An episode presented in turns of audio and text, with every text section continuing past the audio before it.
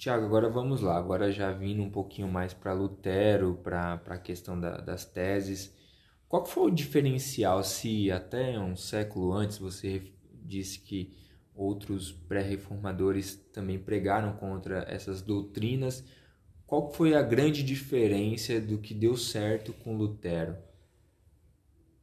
Bom, Natson, uma coisa que a gente tem que observar é o que eles chamam de geopolítica da coisa, né? local onde se deu.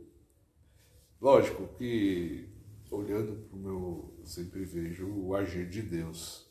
Sim. Sempre vejo pelo fato de Deus levantou homens segundo a sua vontade, segundo o seu entendimento, para que tal movimento desse certo. Então, em primeiro lugar, Deus. Não tenho como negar isso. Sim. Ainda que muitos historiadores vão, oh, tá colocando, misturando religião aí com fatos. Não. Em primeiro lugar é Deus.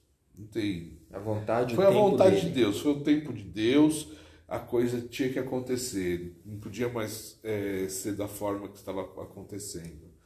E observando local, ou a reforma se deu em pontos mais afastados, onde o controle da igreja não era tão maciço, por exemplo, não, não aconteceu no coração de Roma, porque a igreja estava ali, massacraria o primeiro que abrisse a boca veementemente. Eu vejo o caso de Savonarola, ainda que, se você for observar, ele seria hoje considerado um bom católico. Dificilmente alguém falaria contra o que ele estava se revoltando ali, né, e colocando mas logo ele foi calado. Agora você vê a, a parte onde a reforma começa, Wittenberg, na Alemanha, já né, mais afastados, são locais que a igreja tinha o controle, tinha, mas não era a força tão forte. Você está ali no Santo Império Romano Germânico, você, ele era outorgado pela igreja, ele era a força da igreja, mas a região era governada por príncipes.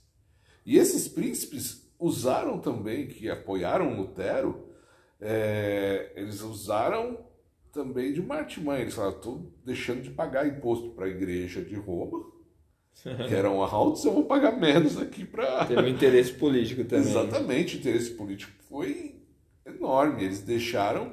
É, eles eram explorados, eles se viam explorados por Roma eles iam poder continuar governando com a mesma força que tinham, porque tinha uma igreja particular, vamos dizer assim, aos olhos dele, né? Que vão me apoia, que vai me explorar menos, ou que eu vou controlar melhor. E a eu vou precisar, não vou precisar mais dar satisfação lá para os grandões. E isso foi um sucesso. Eles observavam dessa forma também. Lógico que Deus rejeita todas as coisas. Notou que a reforma foi um sucesso ali naquela região e se espalhou por várias partes. França, Inglaterra. A Inglaterra foi diferente um pouco. A reforma de lá se deu mais pela, pela briga do rei mesmo. Né? Henrique VIII não aceitava a, a esposa, queria o divórcio. A igreja não deu porque a esposa era filha do maior rei católico que existia no tempo. Uhum. Então, lógico que o Papa não ia se indispor com, com o pai da, da mulher do, do Henrique VIII, né? Catarina de Aragão. E com isso ele rompe com a igreja e institui a dele, que acabou bebendo da reforma protestante que acontecia na Alemanha e Suíça e partes da França, né? Então você vê tudo isso acontecendo. A reforma foi mais sangrenta em regiões como na França, na Suíça, região muito montanhosa, de difícil acesso, você teve um sucesso bombástico. Cada cidade tendo sua reforma eclodindo e as cidades-estados se dividindo, se tornando independentes e vivendo ali. Você tem Zurique, o Zwinglio, você tem Calvino mais à frente em Genebra, isso bom tempo depois, tá? Já tinha acontecido em Wittenberg espalhou pela Alemanha e muitos anos depois você vê a reforma crescendo por esses lados.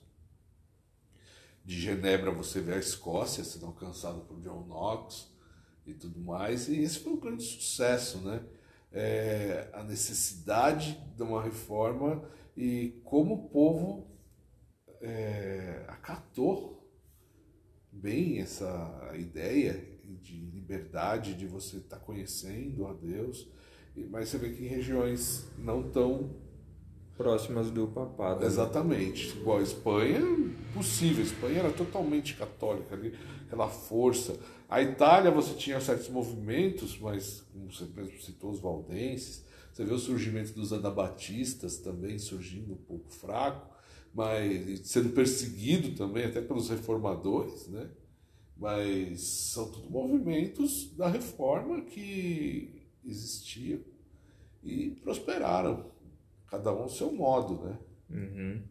Então você já vê um pouco mais da, da multiforme graça decorrendo nos territórios europeus ali. Exatamente. Somente onde tinha pouca força papal, né? Vamos dizer assim. Exatamente. Isso ajudou bastante.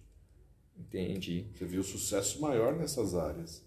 Então podemos dizer que a intervenção de Deus, a intervenção soberana de Deus, se deu também, né, até por interesses políticos também, usando pessoas para patrocinar, até tem uma parte que Lutero ele se dedica só à tradução, né? Ele... Sim, depois que ele é julgado, ele foi condenado pela igreja. O que salvou ele foi a intervenção dos príncipes, principalmente do príncipe lá de Wittenberg, que sequestra ele e leva ele para um castelo. Ele ficou um tempo dado como morto.